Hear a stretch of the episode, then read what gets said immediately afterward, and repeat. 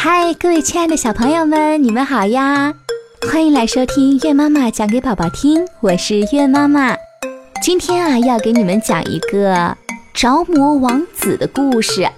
这个故事呀，是要送给黄景甜小朋友的，他快要过生日了。黄景甜的妈妈特别把这个故事拍成照片发给月妈妈看。不过呢，月妈妈觉得啊，今天这个故事啊。可能不太适合很小很小的小朋友听，适合大一点的小朋友听。那接下来呢，故事就开始喽。着魔王子的故事，在一个名叫黑岛的王国，年轻的王子娶了他叔叔的女儿为妻。王子啊，非常疼爱他的妻子，皇后呢。看上去也非常敬重王子，他们俩在一起生活了整整五个年头。可是啊，王子的妻子啊，她是个妖妇，她真正爱着的人呐，不是王子，而是一个黑奴。王子每天晚上睡觉前，他都要把麻醉剂放进酒里，劝王子喝下。王子睡着以后啊。他就偷偷地溜出宫去，与那个黑奴约会，直到清晨才回宫，然后在王子鼻子前焚香，让他清醒过来。对于这一切啊，王子是一点也不知道。有一天傍晚，王子正在睡觉，忽然听到两个宫女在悄悄议论这件事，王子脸都气白了，他想弄个明白。吃过晚饭后啊，王子要睡觉了。那个妖妇又命令仆人拿酒出来。王子趁他不注意，偷偷的把酒倒掉了，然后装作睡着了。妖妇看王子睡着了，立刻咒骂他：“嗯，我讨厌你！不知道安拉什么时候来收拾你的灵魂，叫你快快死去。”他骂过之后，就出门了。王子随即下床，跟踪而去。妖妇来到城门下，嘴里念起了咒语。不一会儿，城门的铁锁掉了下来，城门开了。他溜出城门，来到一个堡垒式的圆顶房子里。那个黑奴啊，就住在这间房子里。他躺在甘蔗叶上，形象丑陋，污秽不堪。王子爬上圆屋顶，注视着妖妇和黑奴的行动。只见妖妇在黑奴面前跪下，吻了吻地面。黑奴这才抬起头来，骂道：“该死的东西，为什么这么晚才来？你知道我是和堂兄结过婚的人了，不过我不愿意跟他一块生活。”停了一会儿，他突然又恶狠狠地说。要不是考虑到你的安全，我一定会在日出之前捣毁他的城市，叫乌鸦、野兽都去占领他的城市。黑奴骂道：“废话少说！从明天起，你要是还是这么晚来，我就不跟你来往了。”妖妇在黑奴面前哭泣着，苦苦地哀求说：“哦，我的主人呐！”要是你也恨我，还有谁来可怜我呢？要是你也抛弃我，还有谁收容我呀？他一直哭着，黑奴终于饶恕了他，妖妇变得十分快乐起来。我的主人哟，有什么吃的吗？你去打开那个铜盆，里面有煮熟的老鼠骨头。土罐里还有些残汤，你喝了吧。妖妇高兴地啃着老鼠骨头，喝着残汤。年轻的王子看到这一切，气得简直要发疯了。他悄悄地从屋顶上溜下来，举起宝剑就朝那个黑奴砍去。黑奴发出了一阵粗鲁的喘气声，就倒下去不动了。他举起宝剑去寻找妖妇，妖妇已经不见了。于是王子回到宫里，倒头就睡。第二天清晨，妖妇把他喊醒了，他一看，妖妇已经剪了头发，还穿着丧服呢。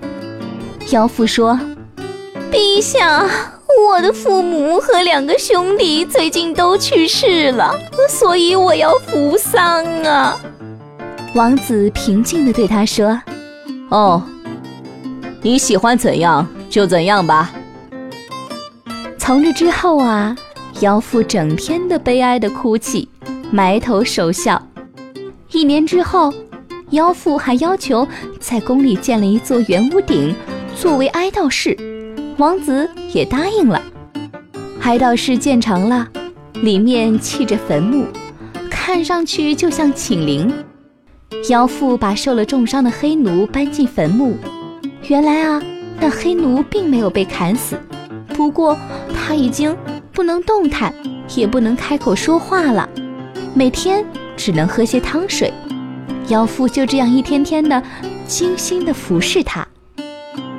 三年后的一天，王子来到哀悼室，看见妖妇还在长吁短叹着：“我的主人牛，我好久没有听你说话了，你怎么不回答我呀？”王子怒气中烧，吟了一首诗诅咒黑奴。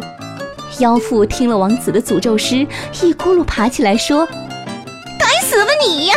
原来是你砍伤了我的情人，摧残了他的青春，让他三年来在不死不活中活受罪。”不错，是我砍了他。王子说着，又拔出宝剑，准备杀死妖妇。妖妇狂笑起来。啊！哈哈哈哈凭着我的法术，你的下半身变成石头吧！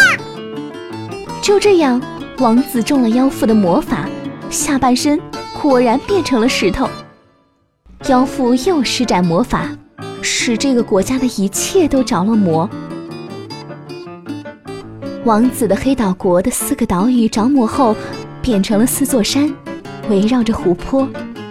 原来的四种教徒，变成了四种鱼。从那时起呀，下半身变成了石头的王子就一直待在这里。他站不起来，睡不下去。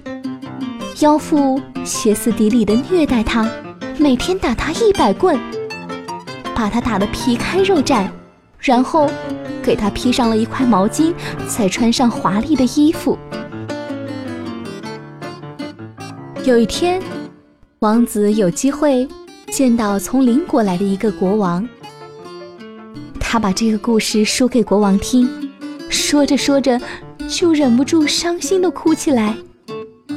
国王听完王子的故事，也明白了王子下半身变成石头的原因。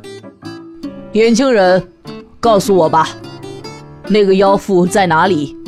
受伤的黑奴在哪里？王子告诉他。黑奴睡在哀悼室的坟墓里，他的妻子就住在隔壁的大厅里。国王决心拯救年轻的王子。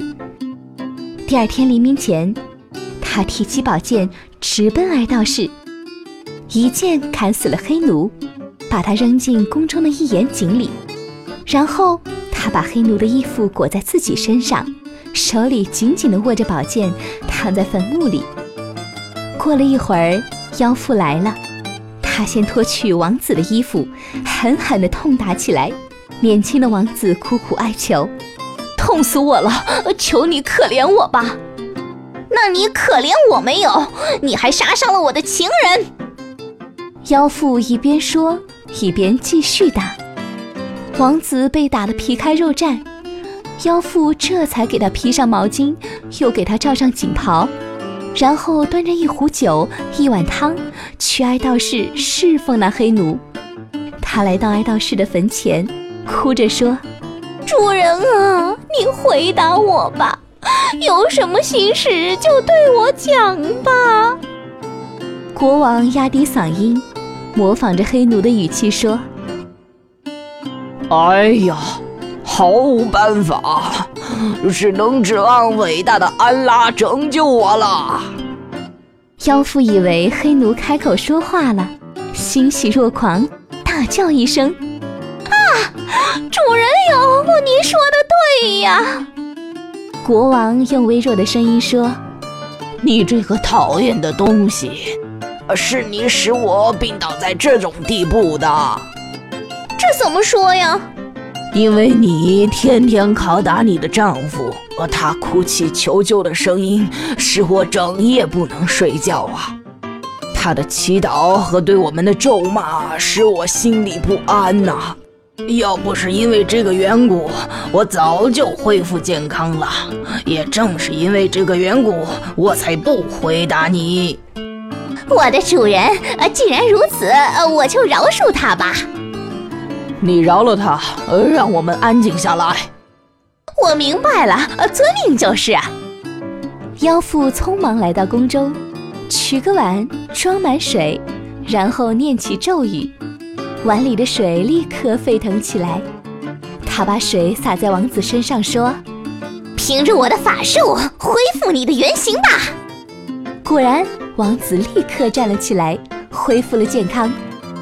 滚出去！妖妇骂道：“不准你再来这里，否则我就杀掉你！”王子离开后，他又来到哀悼室中，说：“出来吧，我的主人，让我看看你。”国王又模仿黑奴的声音说：“你这个该死的东西！黑岛国的居民还处在苦难之中呢。每到夜深人静的时候，湖里的鱼都抬起头来祈祷并咒骂我们，这也是我不能恢复健康的原因。哦，去吧，快去解救了他们，再来扶我出去。”妖妇听了国王的话，立刻跑到湖边。掬起一盆水，喃喃地念起了咒语。过了一会儿，湖里的鱼全都抬起头来，变成了人。原来的黑岛国从此冲破了魔法，百姓得到解救，河山、城镇恢复了原貌，街市上买的买，卖的卖，一片繁荣兴旺的景象。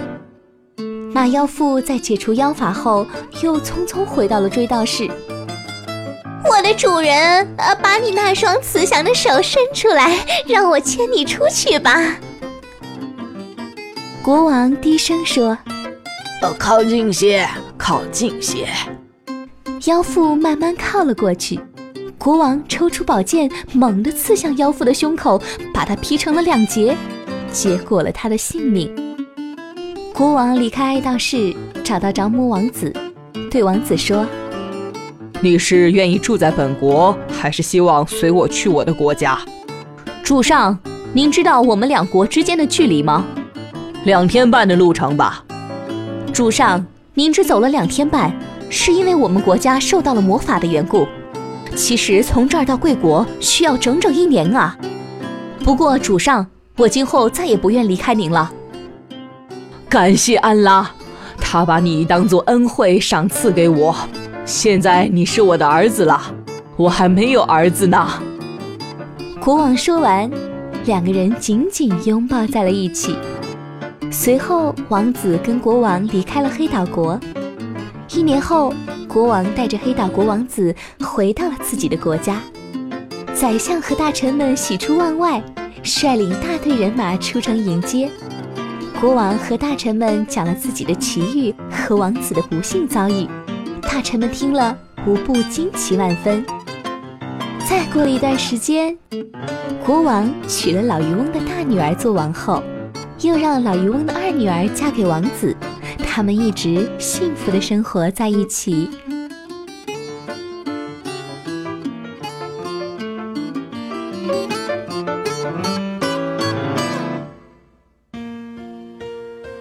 亲爱的小朋友们，今天的节目就到这儿了，感谢你们的收听。